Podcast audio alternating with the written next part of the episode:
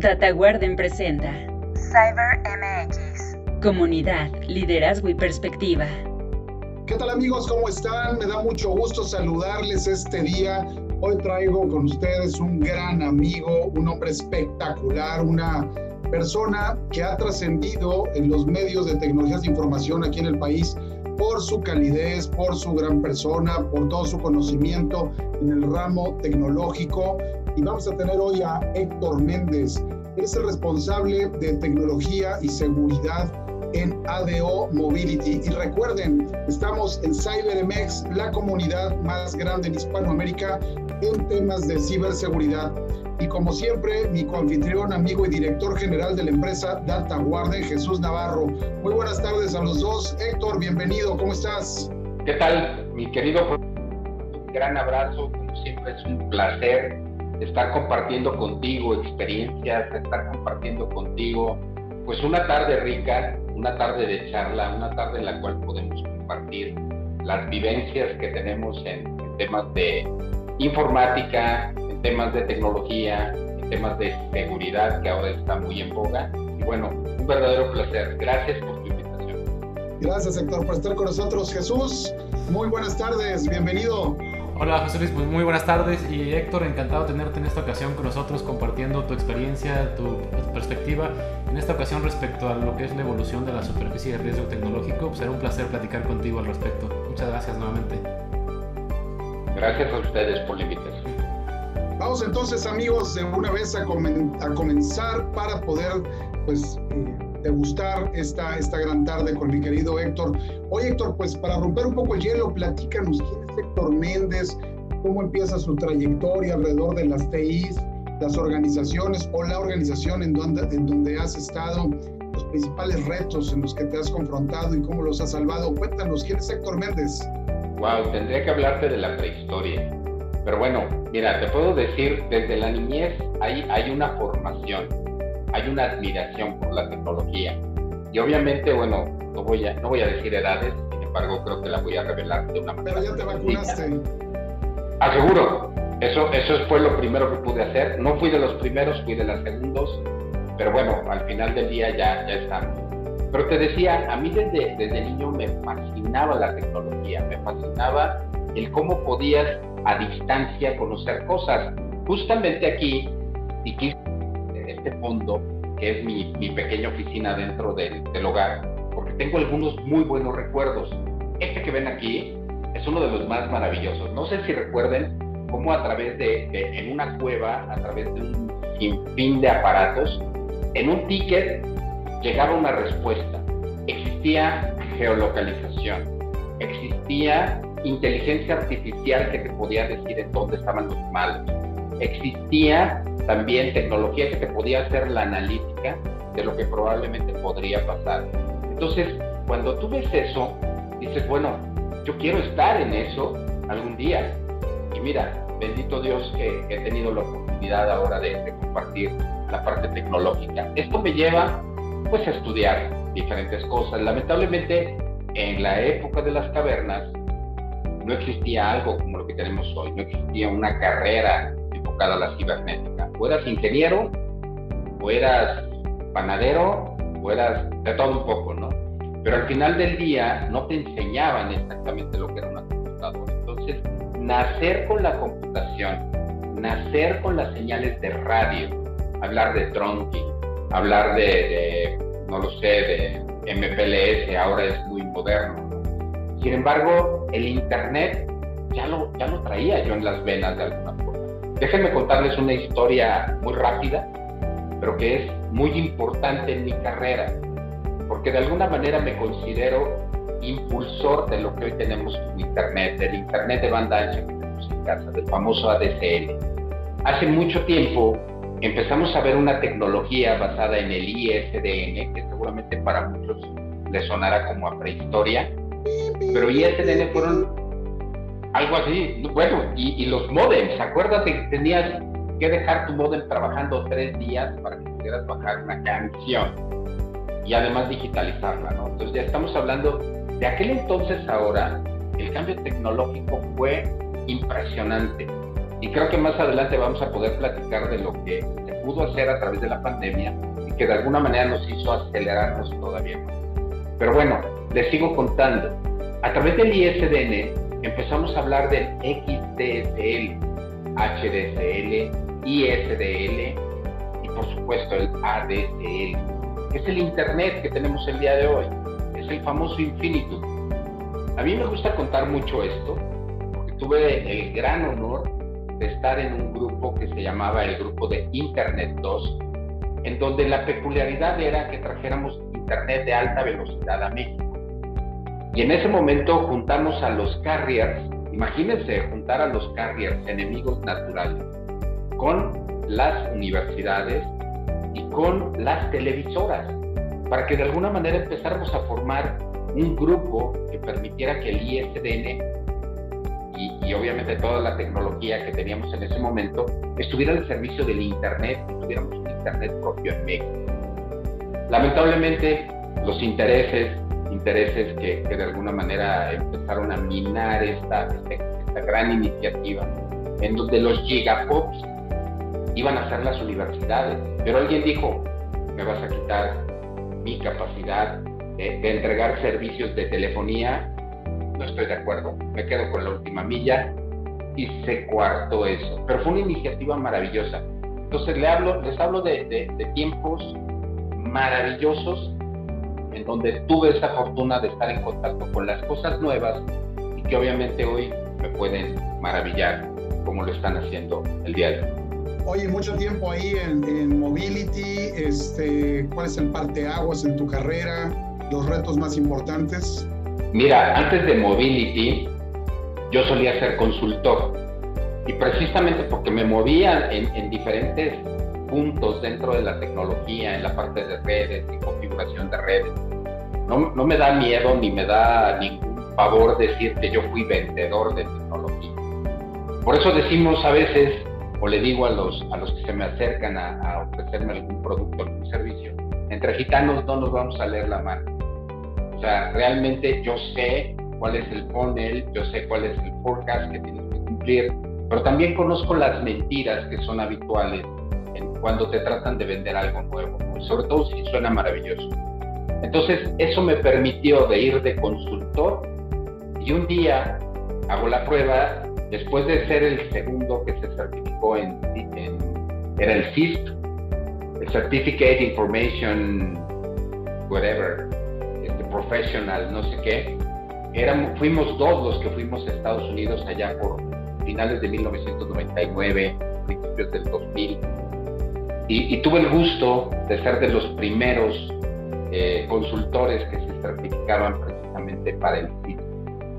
En aquel entonces tú como consultor tenías que cumplir con horas de consultoría para seguir certificando tu sitio. De otra manera te quitaban la certificación. Entonces tenías esta obligación. Llega a mí una, una posibilidad con Mobility ADO. En aquel entonces, Grupo ADO, y ahora les platico que qué Mobility ADO y cuál es el reto que tenemos el día de hoy. En aquel entonces, como, como grupo ADO, solicitan a, alguien que empiece a formar el área de seguridad de la información en aquel entonces. Todavía no hablábamos de ciberseguridad. Hablábamos de proteger los datos, hablábamos de hacer políticas, hablábamos de instalar un antivirus, hablábamos de ver la forma en que los equipos tenían que estar parchados, lo esencial solamente pues llego ahí y soy el único que empieza a manejar todo esto. Entonces empecé en una oficina chiquitita, en un escritorio tipo secretarial, con una computadora que creo que era la última que les había quedado en la bodega. Y empezamos a trabajar el tema de políticas, procesos, y le empezamos a dar forma. Previo a eso, tuve la oportunidad también de, empezar a trabajar un poquito eh, consultor en la parte de gobierno y creo que tuve la fortuna también de, alguna manera dejar ahí un granito de, arena para lo que es, ahorita no recuerdo bien el, nombre de cómo se maneja esto a nivel, el tema de la seguridad a nivel gobierno, pero de alguna manera empezamos a fincar esas partes en, gobierno, siendo yo todavía, antes de Mobility ADO, siendo yo un proveedor de consultoría básicamente Entonces, cuando llego a, ADEO, se presenta la oportunidad de estar del otro lado del escritorio. Eso fue maravilloso, porque tú ya sabes cómo interactuar con un par, que es alguien que te ofrece tecnología. Oye, Héctor, ¿y qué dijiste? Dios mío, que no me toque. Si me toca, que no me guste y si me gusta, que no me falte. ¿No? Algo así. No, pero, pero además, una emoción muy, muy padre. Porque déjame decirte o déjenme contarles que, que de alguna manera aprendes cómo a tratar a la gente. O sea, típicamente, ¿qué pasa cuando se te acerca un proveedor? Le dices, bueno, invítame a comer, llévame a San Antonio, llévame de chiquita, vamos a Las Vegas, uy, ¿qué crees? Ya nos hizo el proyecto. No, yo de alguna manera sé el dolor que tienen aquellos que, comercian con la tecnología y que obviamente, pues vamos, les cuesta muchísimo trabajo llegar a las cabezas cuando, cuando esto. Entonces yo a mi estilo le llamo, a mi estilo de atender a los proveedores le llamo evitar el topercuerazo porque me acuerdo mucho de, mi señora madre, que tengo el gusto de toda tenerla. Tengo ese gran orgullo de tener a mi madre conmigo. Pero ella solía reunir a un grupo de amigas con café, galletas, algo similar a lo que estamos haciendo ahora, nada más que cambiamos las galletas por mezcal, por brandy, por tequila. Pero al final del día, este, fue, era algo maravilloso. Yo lo que veía era una señora que sabía de todo y que al final del día te decía, tengo la tapita redonda, la tapita cuadrada, tengo el vasito de este tamaño que se combina. Yo decía, qué horrible. O sea, ¿cómo es posible que, te ofrezcan todo un catálogo, pero vamos, era su estilo? Evitar el toperguerazo es, mejor te digo qué tengo, cómo lo tengo, qué necesito. Y tú dime qué es lo que me ofreces. Y ya no te quito tu tiempo. Y en ese momento de la transformación, por ejemplo, viendo a tu mami con toda esta parte del Topperware y ahora lo movemos hacia el mezcal y el salud, ¿no? Salud para todos en esta bella tarde. Salud. Gracias por la convivencia. ¿Y cómo has visto esta transformación ahora con el COVID? ¿Cuáles son los retos para una empresa como ustedes? ¿Qué ha sucedido y qué hay alrededor de la ciberseguridad? Mira, fue, fue muy intenso. Algo, algo de lo que yo me, me tener esa anticipación. Resulta ser que, cuando empezó el tema este de la gasolina, el cambio del gobierno, yo decía, demonios, ¿qué pasa si mi gente, si la gente de Mobility ADO no se puede mover de su casa porque no hay combustible? Tenemos que hacer algo. Y entonces, junto con mi equipo, que déjenme decirles que, atendemos a 25 personas solamente entre changuitos. Y, dicen por ahí, no somos muchos, pero somos muy machos. Entonces, nos echamos ese trompo a la uña, como solemos decir los mexicanos.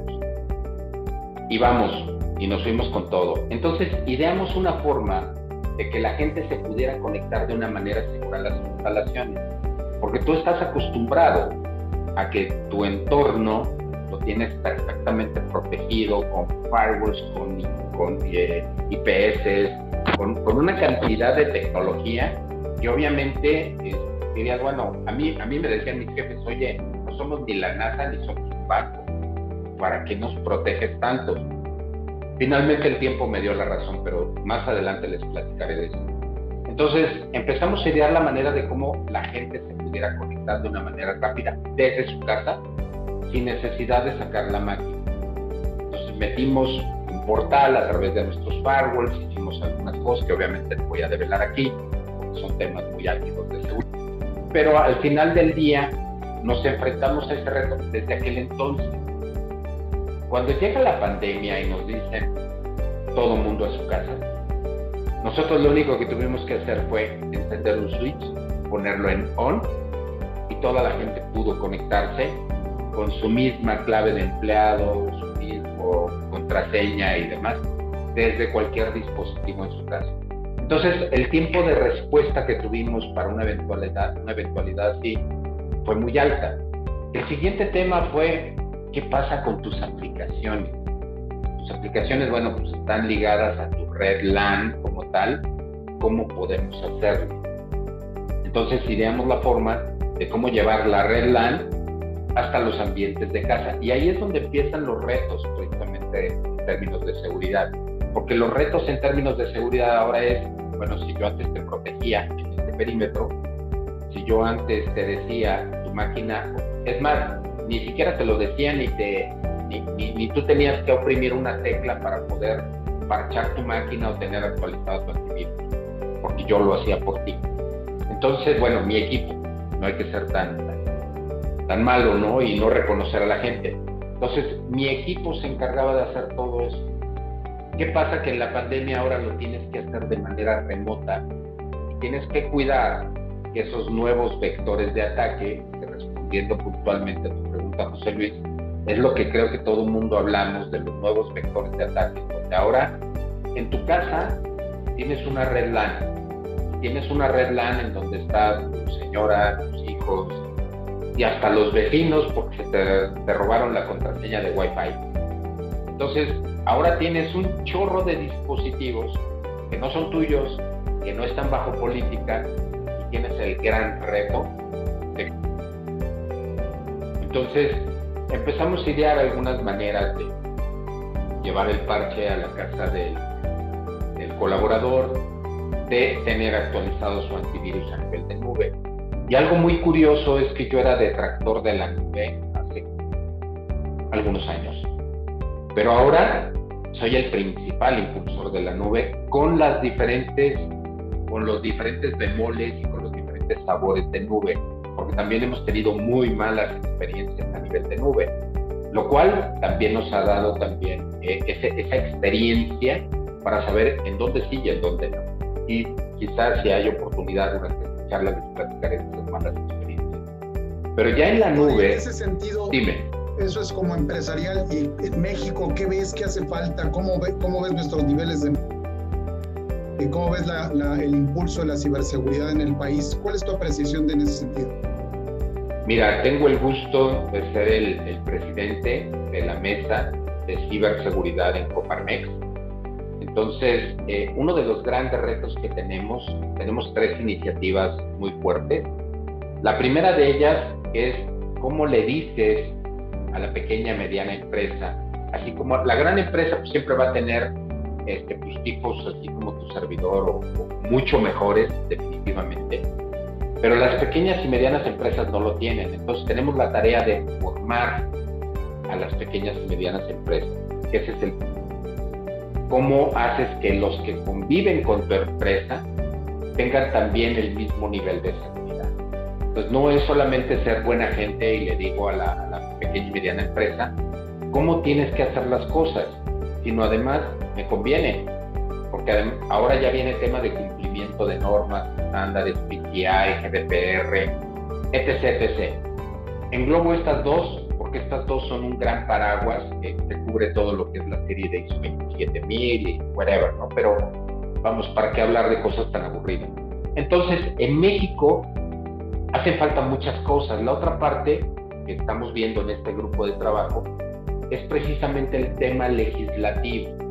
¿Qué pasa si tú encuentras a un malo haciéndole algo a tu empresa? ¿Cómo, cómo es que puedes tipificar ese delito? Los delitos informáticos no están tipificados. Entonces ahora la labor que estamos haciendo desde este frente en la mesa de, trabajo de la comunidad de Copamex, estamos tratando de, de coexistir con la parte jurídica, con la parte legislativa del país para poder establecer estándares que puedan ayudarnos como, como personas primero y como empresas en segundo lugar a perseguir a un criminal, a un cibercriminal. Entonces, ahora estamos trabajando en eso, pero es algo de lo que carecemos. Y en tercer lugar, carecemos también de la infraestructura necesaria para poder apoyar a todas las empresas. O sea, yo te puedo decir, yo en mi empresa me considero uno de los más seguros. Sin embargo, el que me da el servicio, por ejemplo, con la, gente que nos barre, el que me da el servicio de seguridad, el que me da el servicio incluso de algunos outsourcing que podemos llegar a tener, pues definitivamente no lo tiene. Y por ahí puede venir una brecha. Y ahora mezclando tus dos preguntas, la pregunta que me haces sobre el futuro en el país, más la parte que tenemos en la pandemia, si lo sumas bien no lo sumas, los estás multiplicando y el número de problemas y el número de riesgos es muy importante. Otra de las cuestiones que yo también he notado a nivel general, a nivel país, es la falta de procesos. Los procesos, muchas veces hablamos de, esta trilogía entre procesos, gente y tecnología, para hablar del, del círculo de la ciberseguridad. Pero resulta ser que ninguno de ellos está amalgamado. O sea, lo amalgamas a través de una política sobre el deber ser. Pero la gente pues dice, pues sí, debe ser, pero pues prefiero no hacerlo. Si me brinco las trancas es mejor y instalo un Tor en mi máquina para brincarme los, niveles de seguridad que me instalaron y pues obviamente estoy dándole permiso a la dark web para que entre directamente a la red de la empresa, etcétera, etcétera. Pero la gente no lo entiende como tal. Tenemos que trabajar en procesos y los procesos de negocio son importantes. Entonces la empresa te tiene que llevar por una línea en donde tú puedas determinar el riesgo que tienes en cada uno de los procesos y a esos riesgos darles contexto, darles forma y ver entonces ahora sí a nivel tecnología cómo lo puedes cubrir, a nivel educación cómo lo puedes cubrir e incluso a nivel de políticas que pueda generar la propia empresa. Para mí eso es lo que está pasando en el país y no creo que, que haya pasado solamente a nosotros, no creo que les haya pasado al vecino, sino yo lo veo en general. Es una falta de una falta jurídica para perseguir al malhechor, una falta de entendimiento del proceso del negocio para poder establecer puntos de riesgo en todo el camino de tu, de tu operación o de tu línea de producción, para que de esta manera tú puedas entender en qué parte exactamente es donde tienes que poner ese piquito de seguridad que te hace falta. Jesús, adelante con tu intervención. ¿Alguna pregunta directa para Héctor Méndez? Sí, muchas gracias. Pues bueno, primero que nada comparto completamente la, la opinión de Héctor. Creo que esa falta, pues tanto de legislación como de pues, procesos a nivel país, es una realidad y es algo con lo que justamente estamos queriendo atacar con este tipo de iniciativas, o sea, elevar el nivel de conciencia y discusión en, alrededor de la ciberseguridad. Y también creo que lo que mencionaba de que hay que ser más empáticos de cara al negocio, o sea, realmente llevar la seguridad más hacia los procesos de negocio y que empaten más hacia cómo apalancar el negocio, creo que también es fundamental. Eh, y pues, a lo mejor en ese sentido, eh, pues preguntarle a Héctor, eh, ¿cómo, ¿qué recomendaciones darías a la audiencia? para tener mayor visibilidad de cuál es la, nueva superficie de riesgo a la que está expuesta su negocio en términos tecnológicos, eh, sobre todo post pandemia. Eh, como bien comentábamos, pues hay nuevos vectores, hay nueva situación tanto a nivel de infraestructura, a nivel teletrabajo. ¿qué recomendarías a, un empresario, a un responsable de ciberseguridad para tener esa visión clara de dónde está parado en términos de riesgo?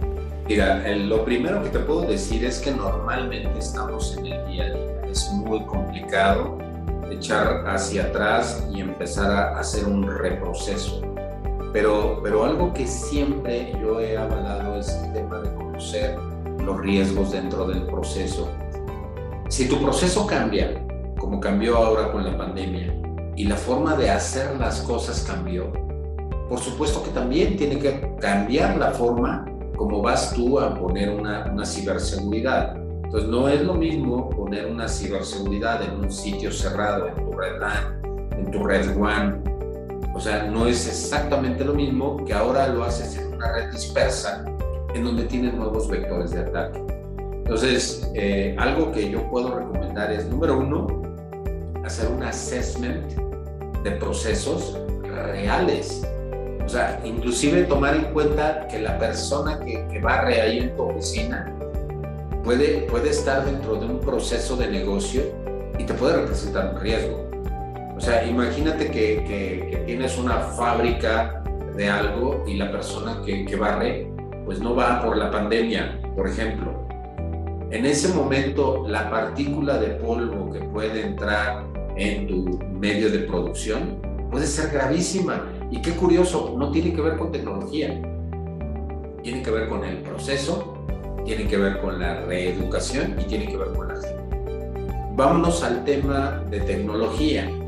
La mayor parte de la gente está pensando, me voy a la nube y resuelvo todo, lo cual es total y absolutamente falso. ¿Por qué? Las letras pequeñas en los contratos, cuando tú contratas una nube, siempre dicen la seguridad es responsabilidad del cliente. Sin embargo, nos, nos, topamos con que, bueno, pues ya estoy en el absoluto de la nube, seguramente como estoy en, esta nube, no me va a pasar absolutamente nada, lo cual es falso.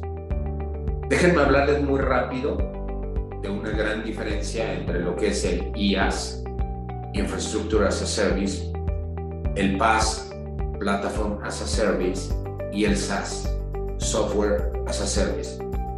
En la primera parte, si yo, por ejemplo, soy un eh, productor de, algún tipo de solución, ¿ok?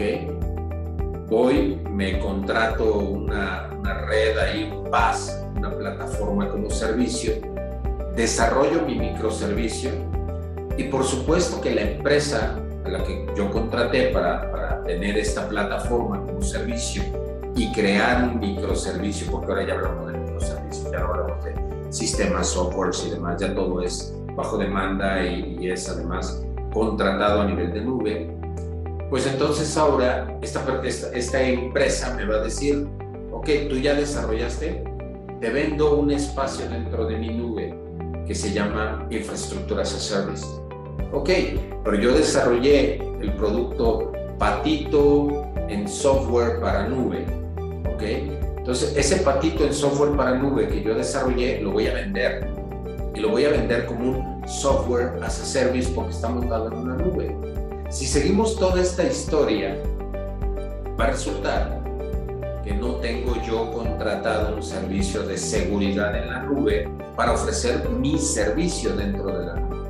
Entonces, muchas de las empresas caen en ese truco de decir, bueno, como contraté la nube, estoy salvado, lo cual es total y absolutamente falso.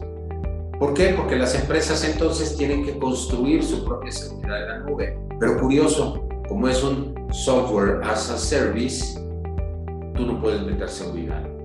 Entonces son, son paradigmas que tienes que romper.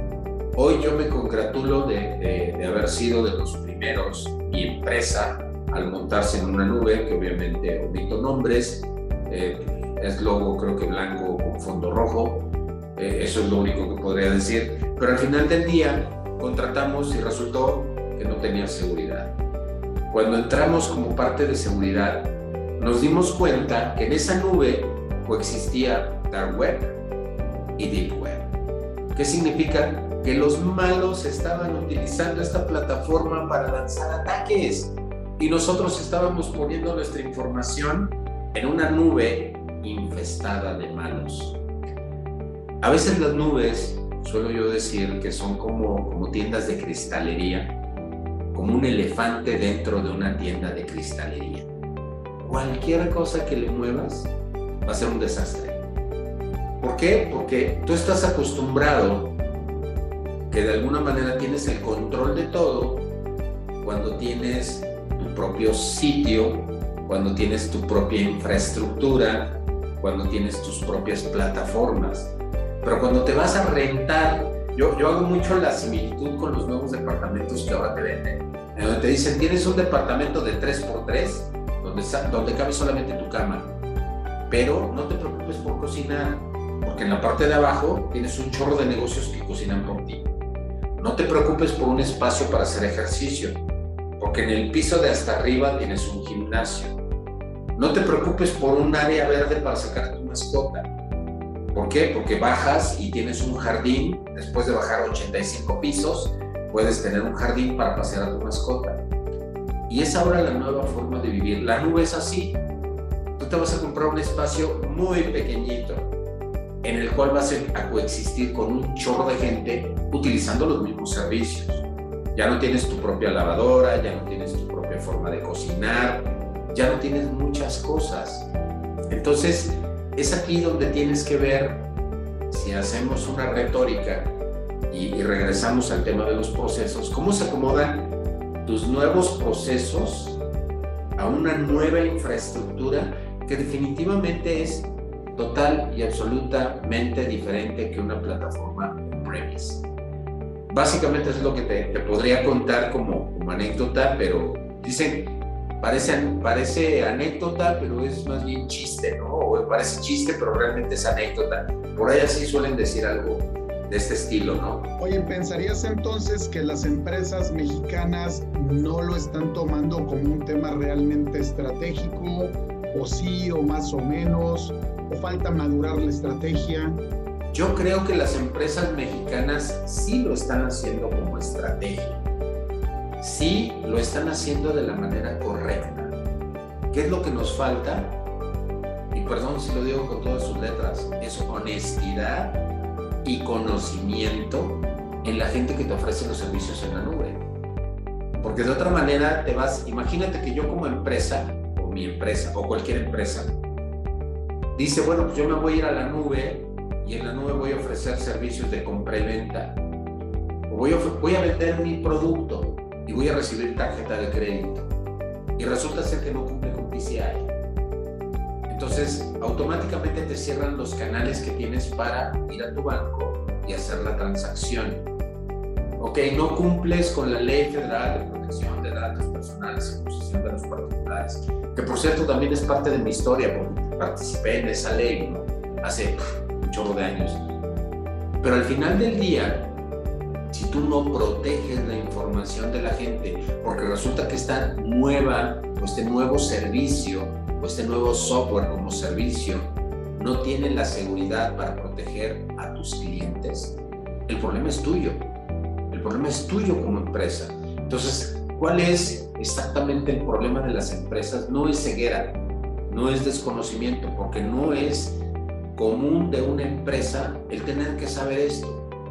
Y yo hablo de alguna manera de, de deshonestidad, de ser deshonestos, porque no le cuentas esto a tu cliente. O sea, dile, sí señor cliente, yo tengo esto, pero te va a hacer falta esto.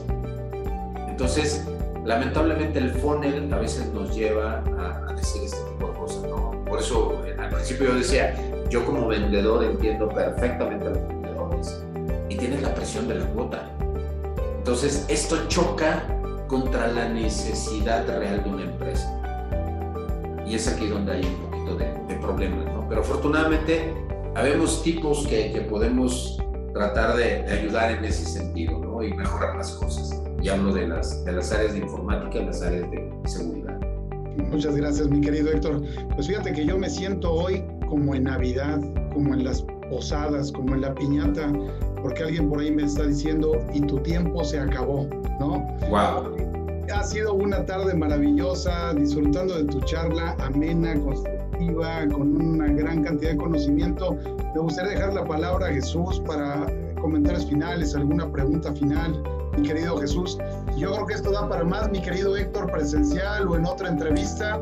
Y, salud por el gusto y el placer de tenerte esta tarde, mi querido Jesús. Placer. Salud, salud. No, y completamente de acuerdo con José Luis, creo que esto simplemente es el preámbulo para una segunda parte, ¿eh? porque la verdad que se fue el tiempo muy, muy rápido y es muy ameno el, el tener esta charla contigo. Y bueno, retomando un poquito el tema, pues digo, yo coincido en que el, el movimiento hacia la nube no es para nada un, una garantía de que ya vas a estar seguro o que ya por eso eres una empresa que tiene niveles de seguridad adecuados. Creo que el, pues sí existe, o sea, una falta a lo mejor de conocimiento, detalle de todo lo que implica moverse a la nube y sobre todo falta talento eh, y talento capacitado tanto en, en, tecnología de nube, en seguridad de nube y que sea accesible para todas las empresas. Creo que hay, hay un gap muy importante que hay que atender a nivel industria, a nivel país. Eh, y digo, no, no, es exclusivo de México, eh, a nivel global tenemos un déficit bastante importante de talento, pero yo lo que sí creo es que se pueden hacer las cosas muy seguras en la nube, al igual que tú yo soy fanático de la nube y, apoyo mucho el, el desarrollo de nuevas soluciones y nuevos productos basados en la nube pero sí definitivamente hay que asumir que la nube por sí sola no es segura. O sea, el proveedor que te da la, la base de nube, pues sí, a lo mejor es responsable de la seguridad a nivel de la plataforma de nube. Pero ya como tú configures las aplicaciones y pongas los controles para la información que tú tienes dentro de la nube, pues ya es responsabilidad tuya. Entonces realmente hay una responsabilidad por ahí compartida y pues creo que de los grandes... Eh, pues filtraciones de información que hemos visto recientemente pues son todas en plataformas sobre nube y no necesariamente es porque le hayan pegado al, al proveedor de nube. Normalmente es por alguna falla en algún proceso de seguridad que está dentro de la aplicación que corre en la nube o algún tema, algún error humano, pues por el estilo. O sea, yo creo que sí, el, el, tema de la nube es buenísimo, nos trae muchísimo beneficio tanto a nivel costos, a nivel operación, a nivel flexibilidad para agilizar el tema de negocio, pero sí, evidentemente no confiarnos, ¿no? De que, hoy ya estoy en la nube, ya estoy seguro, o sea, creo que sería el peor error este, para una empresa, porque justamente esa transición tan acelerada que hemos vivido para digitalizarnos más rápido a través de la pandemia, pues creo que puede eh, provocar que cometamos errores, ¿no? De decir, oye, me voy rápido a la nube y obvio que no, este, o asumo que no hay, no hay riesgo y a lo mejor podemos estar poniendo el negocio completo en riesgo simplemente por movernos rápido hacia hacia los canales digitales, ¿no? Entonces creo que ahí hay que ser muy, muy conscientes de ello.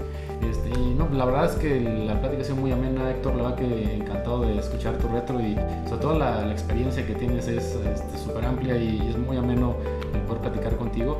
Eh, yo más bien te invitaría a que continuáramos la sesión en una segunda entrevista, la verdad es que el tiempo se pasa rapidísimo y pues digo, no sé si quieras este, concluir la, la entrevista con alguna recomendación particular para la audiencia. Muy bien, pues bueno, yo también súper cómodo, encantado de que podamos continuar con esta charla, porque definitivamente los temas son muy amplios.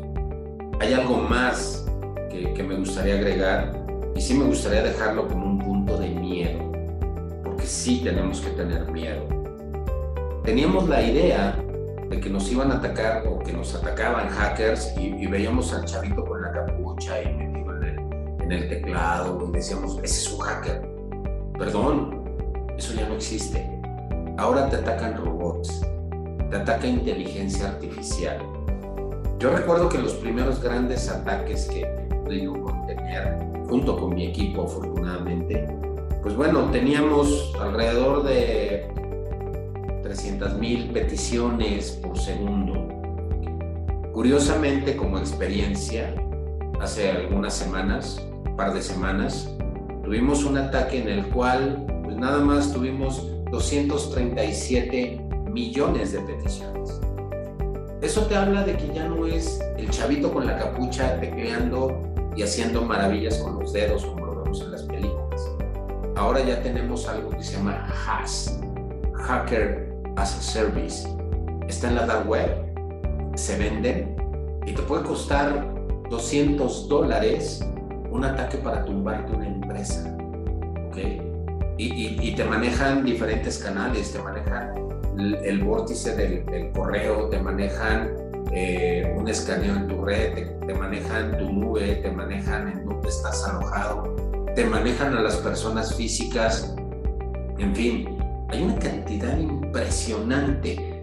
La pandemia lo que hizo fue exponenciar los riesgos.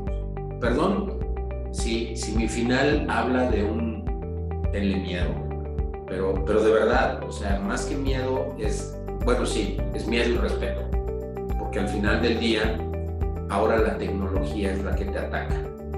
O sea, sí estamos llegando a la época esta de Terminator, en donde las máquinas te atacan. Definitivamente, no, no vamos a ver al monote de Schwarzenegger con, con un arma disparándote, pero sí vamos a ver bots que te van a estar sonando 237 millones de veces en un día para tratar de tumbar tu negocio. Entonces tienes que estar muy alerta de dónde pones tu negocio.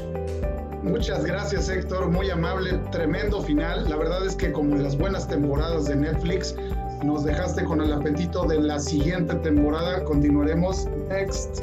Muchas gracias Héctor Méndez, director de ADO Mobility en la parte de seguridad desarrollo tecnológico a mi confitrión y amigo, director general de Data Warden, Jesús Navarro. Yo soy José Luis Cisneros, amigos, y nos vemos en la próxima aquí en CyberMX, la comunidad más importante de ciberseguridad para Hispanoamérica.